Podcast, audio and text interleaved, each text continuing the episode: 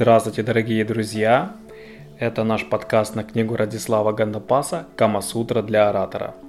Краткий и яркий видеообзор вы можете посмотреть на нашем YouTube-канале, который будет в описаниях. Вот, а сейчас мы более подробно разберем эту книгу, которая состоит из 10 глав. Книга говорит о том, как же все-таки научиться выступать перед публикой и говорить красиво. Что ж, поехали. Итак, глава первая. Все начинается, естественно же, с волнения. Сам автор, когда писал свои книги, говорил, что первые его выступления были очень волнительными для него. Наверное, я даже не знаю ни одного человека, который бы с первого раза сразу же научился выступать, не бояться толпы и публики. Даже самые смелые дети, которые в детстве любят внимание, любят выступать перед родителями и родственниками, когда вырастают, почему-то это куда-то уходит, и все стесняются этого. Итак, как же справиться с волнением? Книге даны простые техники. К примеру, самое естественное – это наше дыхание. Подышите глубоко несколько минут. Дыхание через нос, выдох через рот. Глубоко, спокойно дышим и выдыхаем. Успокаиваемся. 2-3 минуты может быть достаточно. Следующие способы – это физические упражнения. К примеру, можно подприседать 10 раз, можно отжаться 20 раз, можно помахать руками, поделать какие-то другие дыхательные и физические упражнения одновременно. Это переключает наше внимание, тело берет больше крови, оно отходит от мозга и тем самым мы успокаиваемся. То есть более приходим в релаксовое состояние. Еще один из способов, как побороть волнение, это визуализация. Автор своей книги показывает то, что мы боимся публики, мы боимся того, что она о нас подумает. Есть такое предубеждение, публика нас смотрит оценивающе. Это и да, и нет.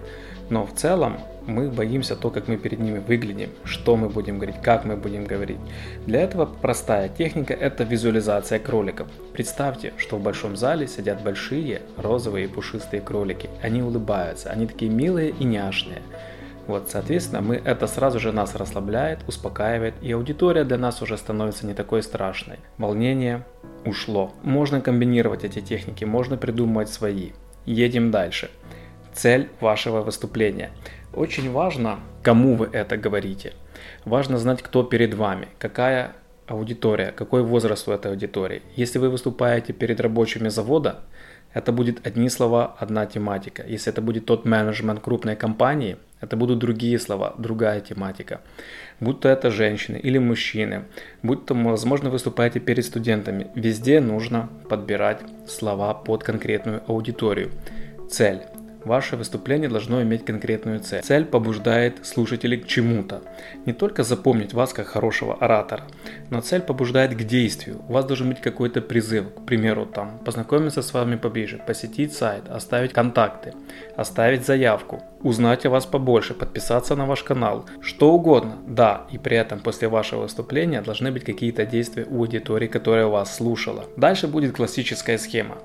Автор здесь ничего нового не говорит, а о том, что каждое выступление делится у нас на собственно, в самом вступлении, основная часть и заключение. Вступление обычно мы посвящаем около 20%. Здесь как раз идет установление контакта с аудиторией, ощупывание ее. Простые незначащие фразы, либо какие-то факты, либо какие-то истории, то, что вас может сблизить, то, что может снять напряжение, если оно возникло. Вот и, конечно же, касаться темы вашего выступления. Далее идет основная часть, лейтмотив, 60% вашего выступления, кульминация и бросок. Именно здесь вы рассказываете основную свою мысль, что вы хотите донести до аудитории, какова проблема, каковы способы ее решения, что за всем этим должен быть стоять, кульминация и посыл к действию. Крайние 20% это заключение. Здесь вы обмениваетесь контактами, обмениваетесь комплиментами и спокойно завершаете свое выступление. Красной нитью через всю книгу прослеживается идея автора о том, что выступление перед аудиторией – это как взаимодействие с женщиной. Какого бы пола не был оратор, вы выступаете как в роли мужчины, тот, который ведет. Аудитория – это женщина. Соответственно, вступление очень похоже на прелюдию во взаимоотношениях. Это знакомство, это легкий флирт, это возможные шутки, это возможно определенное прощупывание того, как будет реагировать та или иная сторона. Далее идет кульминация и представление. То есть вы рассказываете о себе, партнер рассказывает о вас, идет определенный танец, обмен мнениями и так далее. И, конечно же, заключение – это то, что либо вы куда-то едете вместе, либо вы принимаете какое-то другое решение, либо договариваетесь к чему-то еще. Зрительный контакт. Зрительный контакт подразумевает то, что вы не должны ни в коем случае смотреть в пол, в потолок или по сторонам. Смотрите на аудиторию. Смотрите прямо. Даже если у вас большой зал, даже если она рассеяна по всему залу, кстати, об этом также автор упоминает, как сделать так, чтобы аудитория сидела теснее друг к другу. Смотрите на каждого по возможности.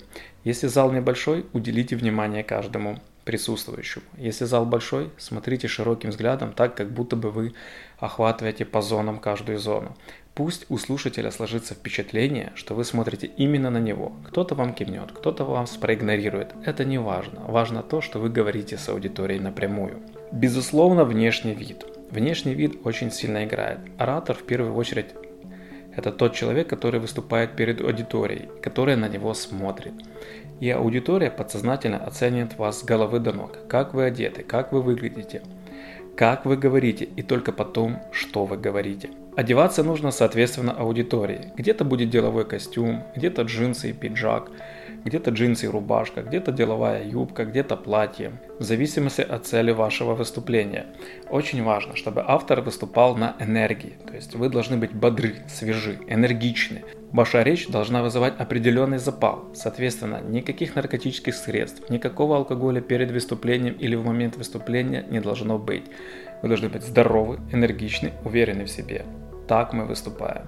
Также в книге упоминается ситуация, когда вы ведете презентацию. Допустим, слайды должны быть подготовлены, естественно, заранее, проверены на любых компьютерах, чтобы все открывалось, больше визуального контента. Если вы что-то хотите показать, делайте на этом акцент, уходя в сторону. Показывайте на картинку, комментируйте картинки, но не слишком чрезмерно. Жестикуляция. Безусловно, она должна присутствовать. Вы не должны выступать на сцене как бревно. Ну представьте, стоит человек, монотонно бубнит, руки по швам, или руки в карманах, или руки скрещены на груди. Какое же это выступление? Естественно, это же будет сразу же вызывать отторжение. Легкое, небольшое, но все-таки отторжение. Поэтому держим руки спокойно, свободно, легко, вдоль тела. Ни в коем случае не засовываем их в карманы. Можно жестикулировать и даже нужно жестикулировать где-то на уровне груди, на уровне живота немного выше. В среднем это на уровне груди. Не разводим руки сильно широко, не махаем их высоко вверх перед собой, не поднимаем их, если это не касается темы вашего выступления. Вот можно слегка приобнять аудиторию, это когда вы уже ведете заключительную часть, то есть широкий жест такой, как будто бы вы их обнимаете. На самом деле нужно быть живым.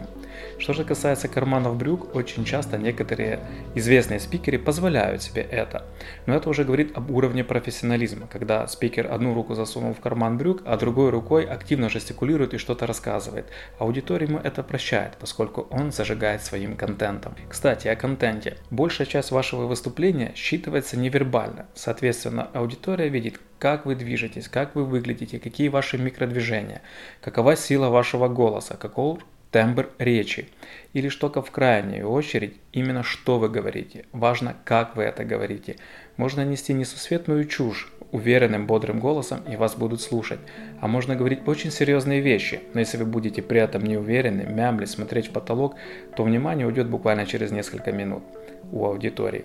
Поэтому очень важно, как вы говорите. Важным аспектом являются ответы на вопросы. Бывает так, что аудитория не готова задавать вам вопросы или кто-то боится задать вопросы первым. Может повиснуть неловкая пауза. Что делать в таких ситуациях? Нужно аудиторию разговорить. К примеру, вы можете задать темп.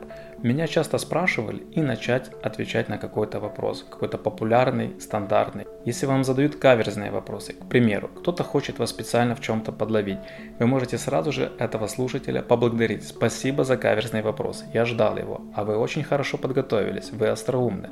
Давайте разберемся. Нет ничего страшного, если вы не знаете ответ на какой-то вопрос. Вы не обязаны знать все ответы. Соответственно, в данном случае вы можете просто предложить такой ход, который используют многие спикеры. Запишите, пожалуйста, ваш вопрос, мой ассистент, моя коллега, либо я лично сам свяжусь с вами попозже. Оставьте ваши контакты. Ответите вы ему или нет, это уже никто не узнает. Также важно, чтобы аудитория сидела плотнее друг к другу. Это очень похоже на эффект в кинотеатре. Если вы сидите в зале один, либо несколько человек в зале сидят далеко друг от друга и какой-то смешной эпизод, то вы только слегка улыбнетесь. Но если вы сидите вместе и полный зал и кто-то сильно засмеялся, эффект толпы смеются все. Соответственно, если у вас большой зал и аудитория рассаживается по всем углам, сгоните их к центру. Естественно, мягко и дипломатично. Предложите сесть всем поближе. Скажите теснее да веселее. Либо, к примеру, можно предложить то, что вас будет лучше слышно, вы будете лучше отвечать на вопросы. Есть масса уловок для того, чтобы привлечь аудиторию сесть поближе. Также стоит уделить внимание темпу и тембру речи. Не стоит говорить слишком быстро. У аудитории может сложиться впечатление, что вы хотите от нее избавиться, быстро оттараторить свою речь и уйти. Естественно, успеха такая речь не принесет. Слишком медленно тоже не нужно. Это может вызвать у аудитории впечатление, как будто бы вы немного умственно осталый. Говорите средне, говорите медленно, четко выговаривая слова.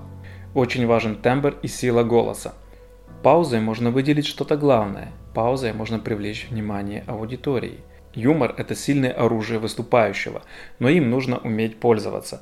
Если вы не умеете шутить, то лучше не шутите. Если вы уверены, что заранее заготовленные шутки хорошо заходят в зал, конечно же их используйте. Это поднимет вашу ценность как оратора. В заключение хочется сказать, что научиться красиво говорить, как и чему-либо другому, можно исключительно через практику. Это подчеркивает сам Радислав Гандапас. Это подчеркивают другие авторы, которые пишут книги на эту тематику. Научиться говорить можно только говорить, говорить, говорить и еще раз говорить. Хочу рассказать вам интересную историю о древнегреческом ораторе Демосфене. Демосфен вошел в историю как э, сподвижник Филиппа Македонского, отца Александра Македонского и был прекрасным оратором, но он был таким не всегда. В начале своей карьеры, если можно так выразиться, у Демосфена были очень большие проблемы с красноречием, и для того, чтобы красиво выступать, он очень много тренировался. К примеру, он не шел на высокую гору, ему было тяжко взбираться, поскольку у него еще были проблемы со здоровьем. Он набирал в рот камни, и ракушки и кричал в море, выговаривая красиво слова. Он кричал до посинения, он говорил так, чтобы его могли услышать. Вместо аплодисментов у него был шум волн. Вот, но это никак не сбивало его с его пути и цели. Он делал разные странные вещи для того, чтобы достичь мастерства. К примеру, он мог побрить себе пол головы и неделями не выходить из своего дома, и в это время он тренировался. Соответственно, пример Демосфена говорит нам о том, что достичь результата может любой человек через усилия. Даже если у вас нет врожденного таланта, но вы усердны, вы тренируетесь регулярно, успех вам неизбежен. Книга рекомендована к прочтению. Можно почитать и другие книги на эту тематику, мы также будем делать о них подкасты. Кстати, вы можете писать в комментариях подкасты, на какие книги вы хотели бы еще послушать по этой или другим тематикам. Самое важное, что все пункты где-то приблизительно будут одинаковы. Где-то уделяется внимание тому, чтобы найти больше информации, чтобы быть подкованным на своем выступлении. Но в целом это только практика, практика и еще раз практика. Друзья, надеюсь наш подкаст был вам полезен. Подписывайтесь, читайте книги. До встречи, услышимся.